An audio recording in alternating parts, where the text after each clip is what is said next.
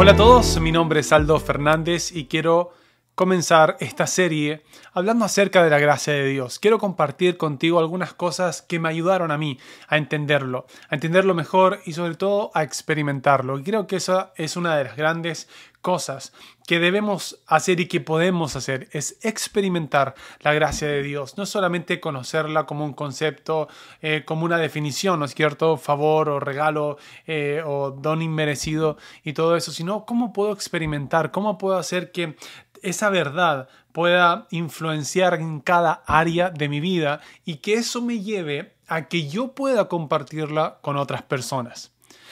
Vamos a comenzar con algunas definiciones. ¿Cómo lo voy a hacer? Voy a ir haciendo las preguntas que yo hice o cómo yo llegué, ¿no es cierto?, a esta, a esta mm, conclusión. Ahora, no quiero decir que ya lo he aprendido todo acerca de la gracia de Dios. Para nada, creo que hay muchísimo más por aprender, muchísimo más en lo que podemos profundizar, pero quiero compartir contigo algunas de las cosas, como te dije en un principio, que me han ayudado. Vamos a ver las definiciones. Esto es una de las, cosas que hago cuando estoy em, aprendiendo de, un tema o estoy estudiando sobre algo. Trato de ir primero a las definiciones. No soy un experto en el griego ni menos en el hebreo. Okay, para nada, solamente voy viendo en, en, algunos diccionarios la definición de las palabras.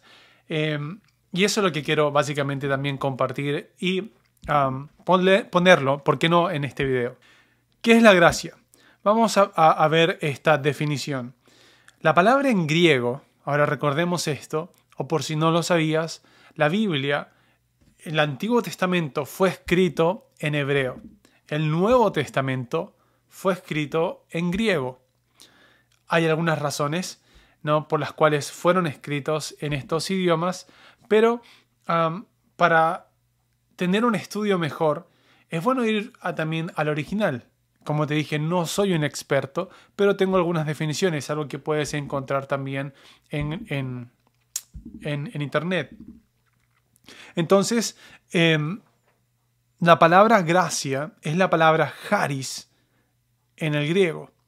Bueno, y tiene la misma raíz, y esto me llama mucho la atención porque cuando, cuando lo vi, eh, tiene sentido, tomó sentido.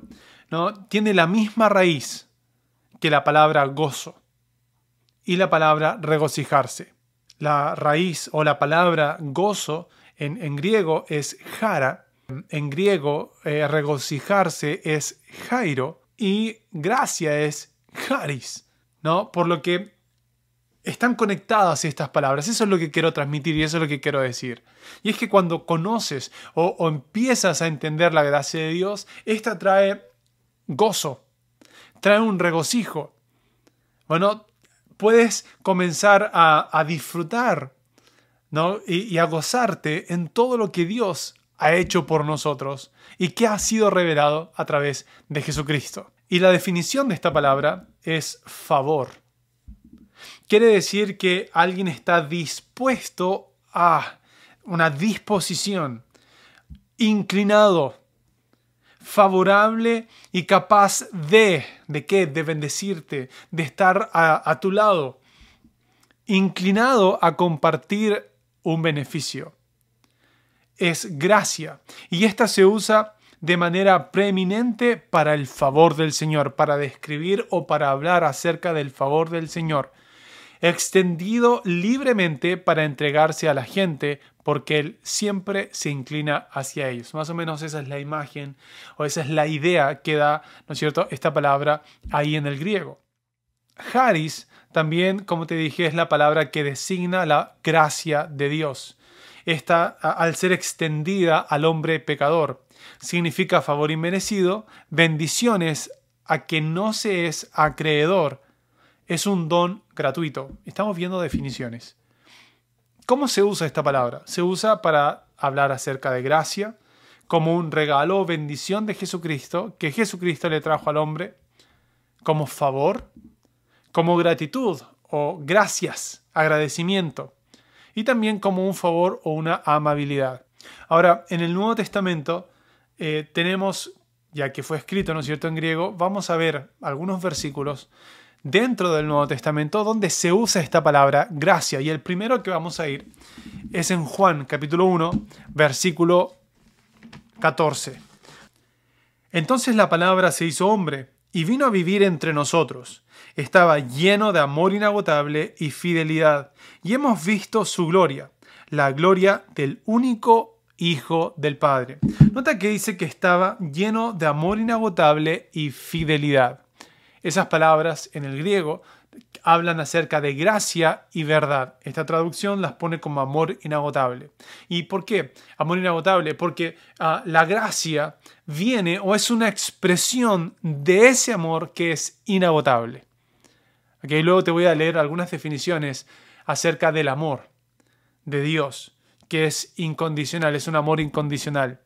Entonces, Jesús vino lleno de gracia y de verdad. Y vemos su gloria. Hemos visto, Juan dice, hemos visto su gloria, la gloria del único Hijo del Padre. Ahora, cuando Juan vio su gloria, ¿cómo le está expresando esto? Es que a través de la gracia y la verdad que fueron reveladas, él pudo ver la gloria del único Hijo del Padre. Ahora, cuando habla acerca de la palabra se hizo carne, está hablando de Jesucristo. De hecho, el capítulo 1, versículo 1, dice en el principio la palabra ya existía, la palabra estaba con Dios y la palabra era Dios. El que es la palabra existía en el principio con Dios. Dios creó todas las cosas por medio de él, y nada fue creado sin él. La palabra le dio vida a todo lo creado, y su vida trajo luz a todos. La luz brilla en la oscuridad, y la oscuridad jamás podrá apagarla. ¿Quién es la palabra? La palabra es Jesucristo. La palabra que es Jesucristo estaba en el principio. Y no solamente estaba con Dios, la palabra era Dios. Y el, versículo 14 dice, y la palabra, el verbo, se hizo carne y habitó entre nosotros.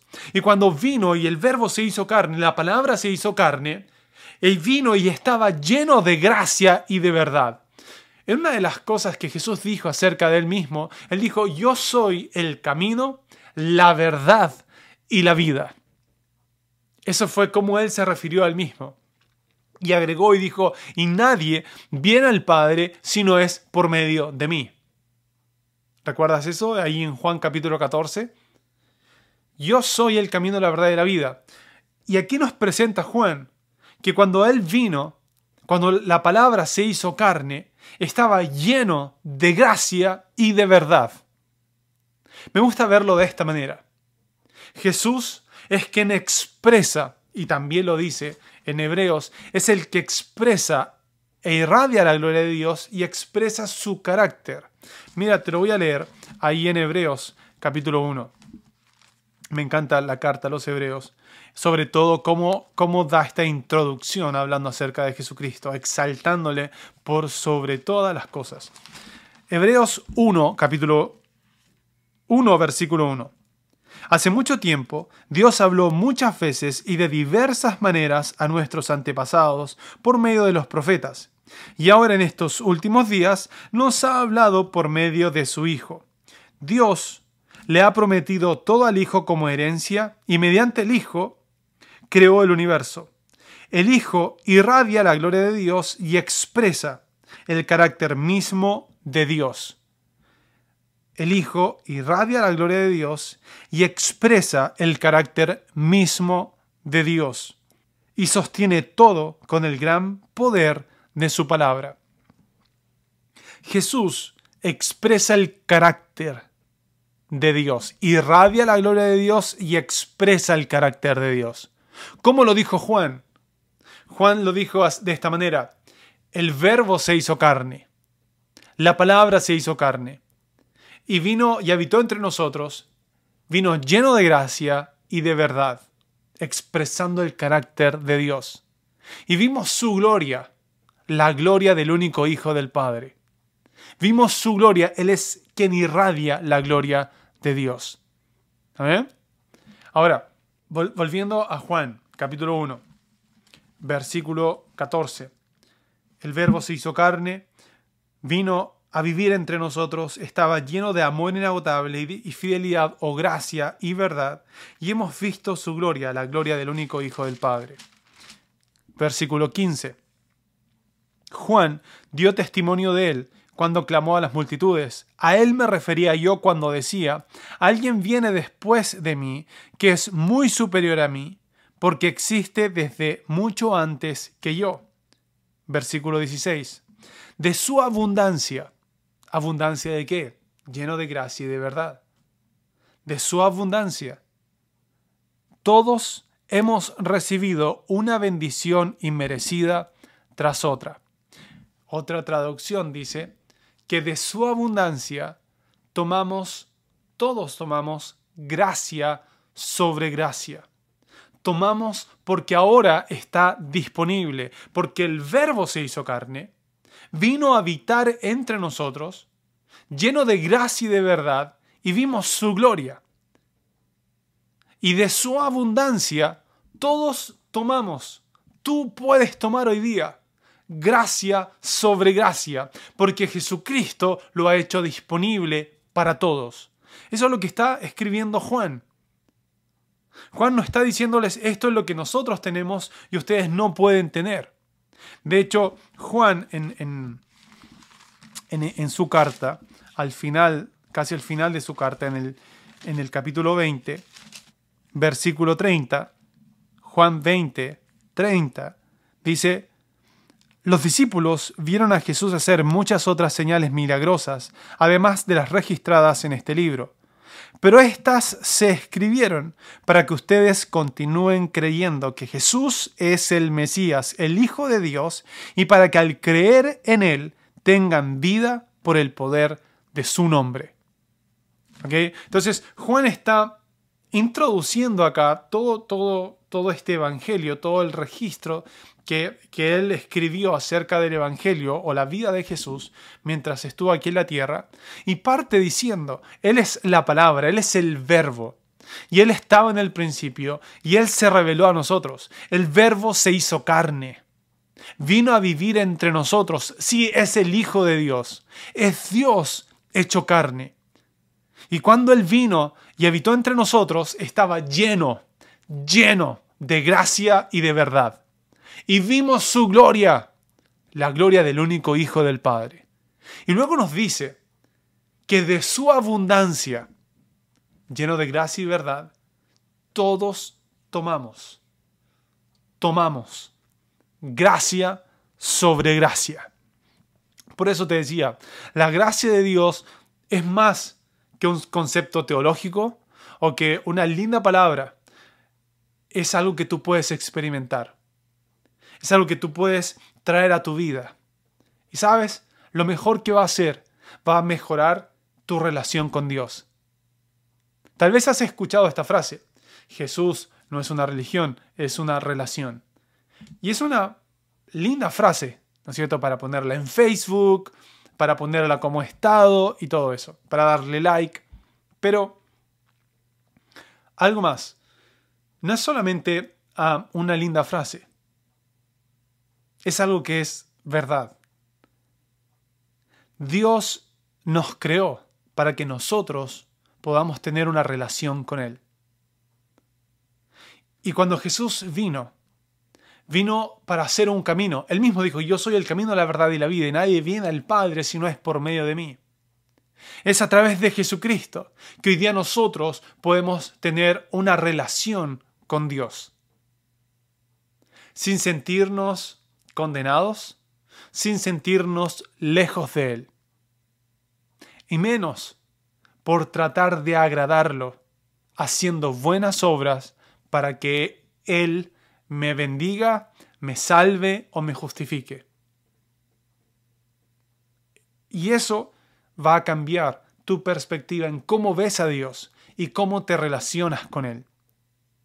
Ya no vas a ir a la Biblia tratando de agradarle, ya no vas a, ir a orar tratando de agradarle o tratando de ganar puntos religiosos.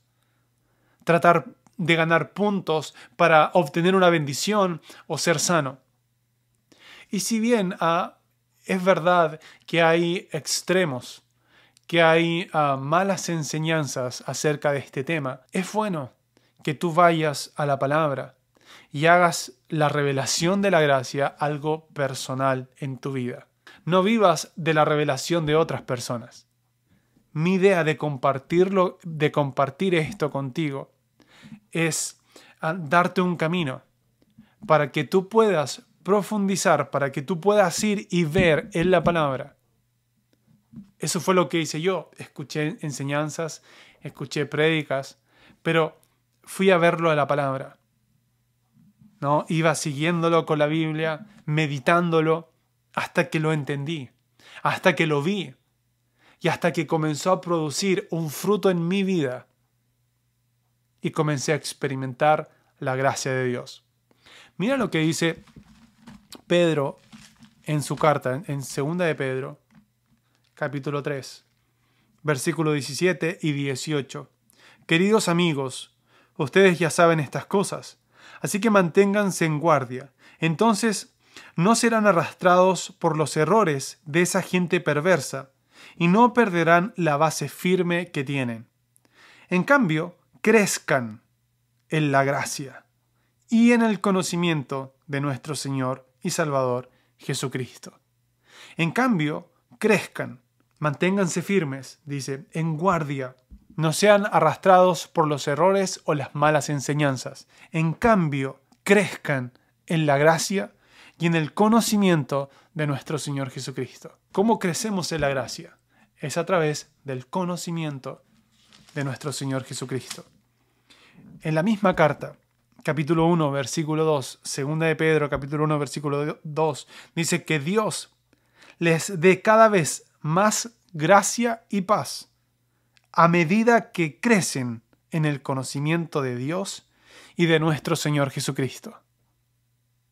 ¿Cómo crecemos en la gracia? ¿Cómo crecemos o profundizamos conociendo el carácter ¿no? de Dios? Es conociendo a Jesucristo. Y es a través de esa relación. Tú conoces a alguien por medio de una relación. Bueno, no por medio ah, de, uh, lo he explicado otras veces, es cuando alguien, ¿no es cierto?, te habla de otra persona y te dice lo bueno que es esa persona, pero tú todavía no tienes una relación. Y puedes decir, sí, me han dicho que esta persona es buena, pero es hasta que tú tienes una relación con esa persona que comienzas a ver lo que puede irradiar la, buena onda, ¿no es cierto? E, el ser bondadoso, el ser bueno, el ser amable.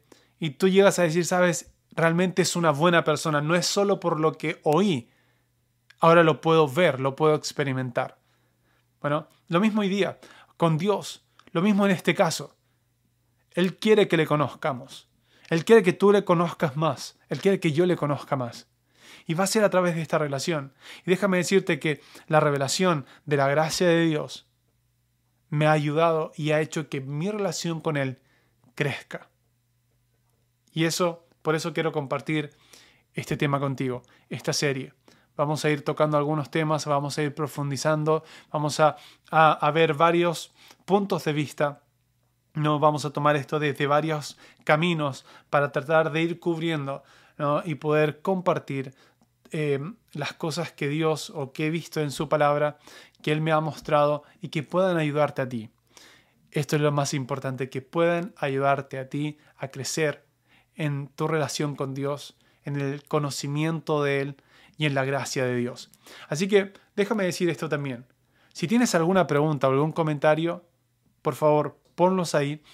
Si puedo no responder las preguntas, lo haré con mucho gusto. Y si también puedo comentar eh, o agregar, añadir ¿no? a tus comentarios, también lo voy a hacer. Así que quédate conmigo, vamos a volver al siguiente video para seguir hablando acerca de este tema.